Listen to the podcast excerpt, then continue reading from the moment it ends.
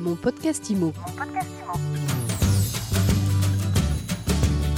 Bienvenue dans ce nouvel épisode de mon podcast IMO. Aujourd'hui, nous recevons Pierre-Édouard Boudot. Bonjour. Bonjour Frédéric. Vous êtes directeur études et prospectives de CBRE France. Alors CBRE, en quelques mots simplement, c'est le leader mondial du conseil immobilier d'entreprise. Exactement. Nos grands métiers euh, sont des métiers de la transaction, c'est-à-dire qu'on va être intermédiaire dans la transaction locative ou à l'investissement sur l'ensemble des classes d'actifs euh, immobiliers, euh, principalement d'entreprises, mais également euh, résidentiels quand on est sur un immeuble en bloc. Hein. On va pas faire à l'appartement, mais en tout cas on fait l'immeuble en bloc. Vous couvrez le monde entier ou presque, notamment l'Europe, et vous venez de publier les résultats d'une étude très intéressante dans laquelle apparaît c'est le premier chiffre frappant, c'est que la France ressort dans le top 3 des pays qui vont connaître la reprise la plus forte je parle évidemment du marché de l'immobilier. Exactement. Donc ça, c'est un, enseignement euh, fort de cette étude et on en est, on en est très fier euh, euh, chez CBRE France finalement, c'est que notre marché apparaît sur le top 3, enfin sur le podium, dans le top 3 des pays qui devraient connaître la reprise la plus forte. Alors pour, pour vous donner les, les, les deux pays qui arrivent devant, c'est l'Allemagne bien sûr, et c'est pas très étonnant vu la taille du marché, sa profondeur et puis la, la, la, gestion de la, de la, crise finalement qui a été euh, qui a été euh, celle qui a été en Allemagne. Et le deuxième marché avant la France, c'est les Pays-Bas, qui est un marché aussi très liquide en termes de euh, d'immobilier d'entreprise. Et finalement, je pense que les deux grands critères, enfin la double logique qui, qui amène à ce podium-là, c'est liquidité des marchés, donc Allemagne bien sûr, mais France également, et gestion de la pandémie. Donc là, encore une fois, l'Allemagne qui a plutôt bien géré. Je voudrais dire que ça, ce sont des intentions d'investissement. Hein, c'est ce que les investisseurs pensent faire en 2021. Et je voudrais juste rembobiner sur 2020 pour vous dire euh, que ce qui a été réellement fait en 2020, c'est que Paris, euh, l'Île-de-France en tout cas, c'est le ça a été le premier marché d'investissement en immobilier d'entreprise, hein, avec 20 milliards d'euros investis en 2020. Et là, euh, Paris arrivait devant Londres et devant un certain nombre de villes allemandes également. Donc attendons aussi de voir comment, comment l'année va se dérouler. alors, puisque vous parlez de Londres, le Royaume-Uni arrive en cinquième position dans ce classement.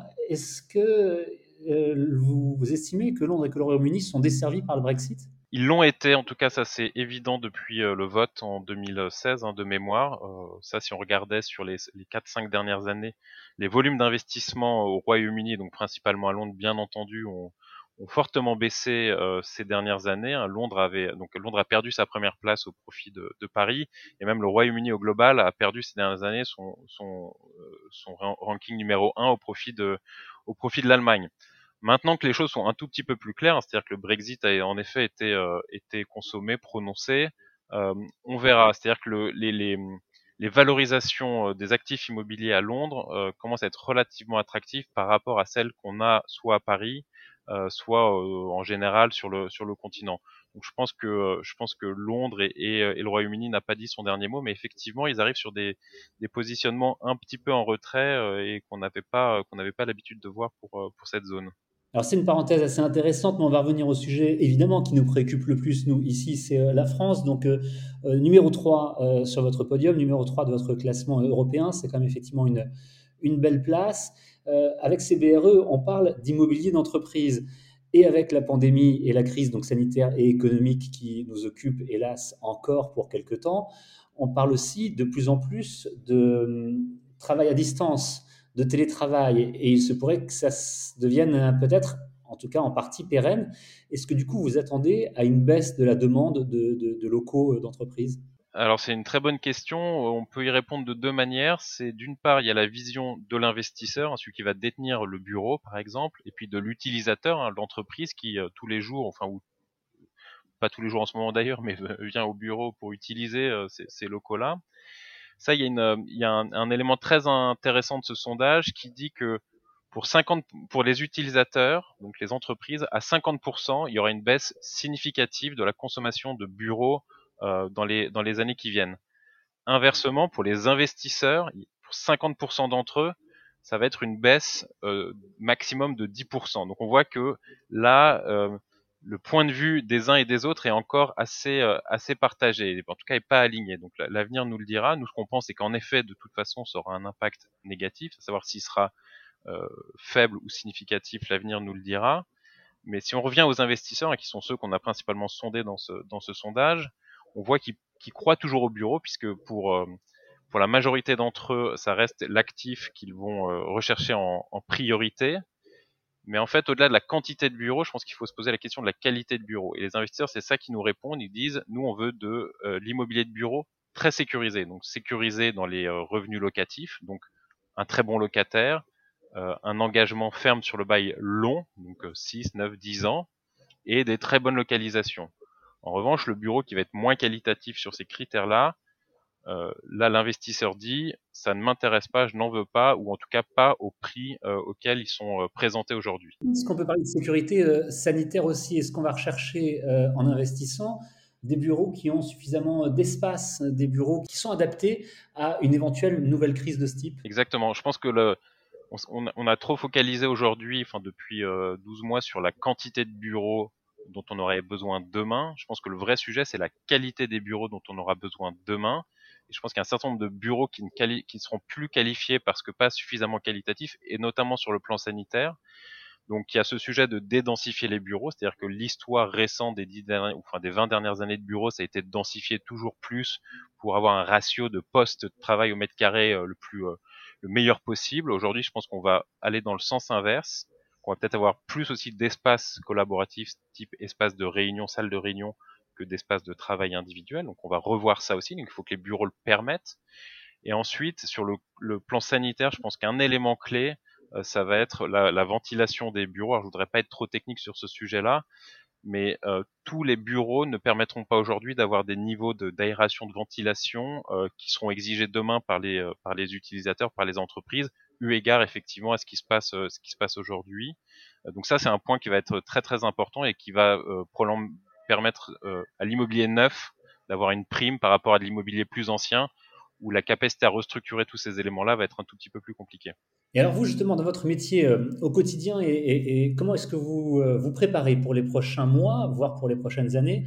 CBRE, vous avez trois grands secteurs d'activité, la transaction, les services et le conseil. Alors justement, sur le conseil, vous avez prévu de mettre l'accent sur ce, ce département pour mieux accompagner et mieux expliquer à, vos clients, aux investisseurs? Tout à fait. Alors on a une, on a une, un département, appelons-le comme ça, qui s'appelle Workplace Strategy, donc qui en gros fait de la stratégie d'espace de, travail.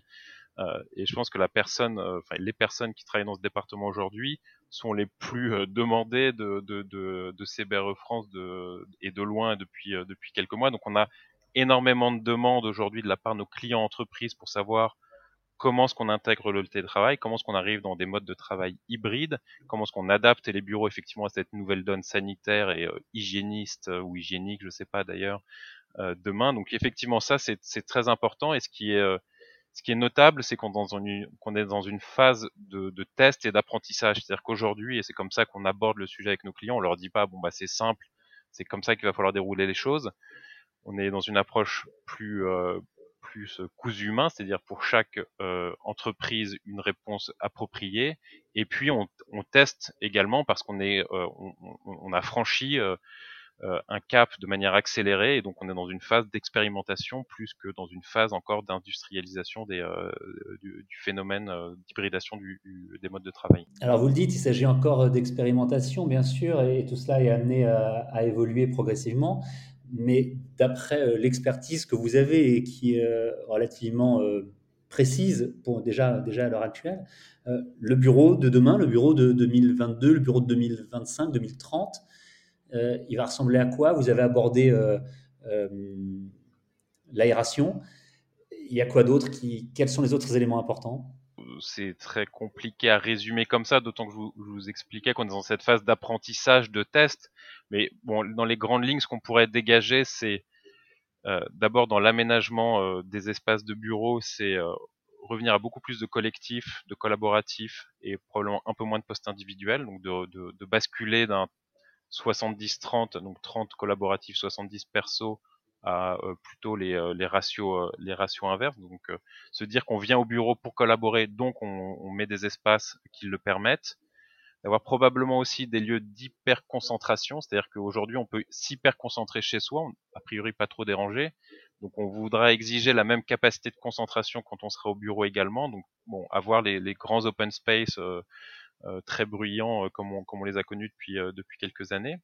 Puis le deuxième phénomène, c'est ce qu'on appelle l'entreprise distribuée. Donc pour faire simple, c'est l'entreprise qui aurait un siège social très flagship, peut-être un peu plus petit que ce qui existe aujourd'hui en termes de, de capacité d'accueil, et puis euh, des, donc ça serait le vaisseau amiral, et puis des des, des, des, des lieux des, des, lieux de travail plus petits, annexes et plus distribués dans le dans, le, dans, dans, la géographie, par exemple, de l'île de France, qui seraient soit des tiers-lieux hein, gérés par des, euh, des opérateurs d'espaces flexibles, hein, euh, coworking, et, etc., ou distribués jusqu'à aller, euh, bien sûr, sur, le, sur les domiciles des, euh, des collaborateurs plus de collaboratifs sur le lieu de travail et une entreprise distribuée géographiquement également. C'est une phrase qui euh, résume bien notre entretien et, et, je rappelle donc effectivement le principal enseignement de, de cette étude que vous avez réalisée, CBRE, notamment en Europe, pas uniquement, mais notamment en Europe. En tout cas, la France est en troisième position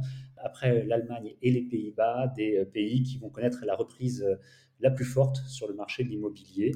Merci beaucoup d'avoir répondu à nos questions, Pierre-Édouard Boudot. Merci beaucoup, Frédéric. Je rappelle que vous êtes directeur études et euh, prospectives de CBRE France.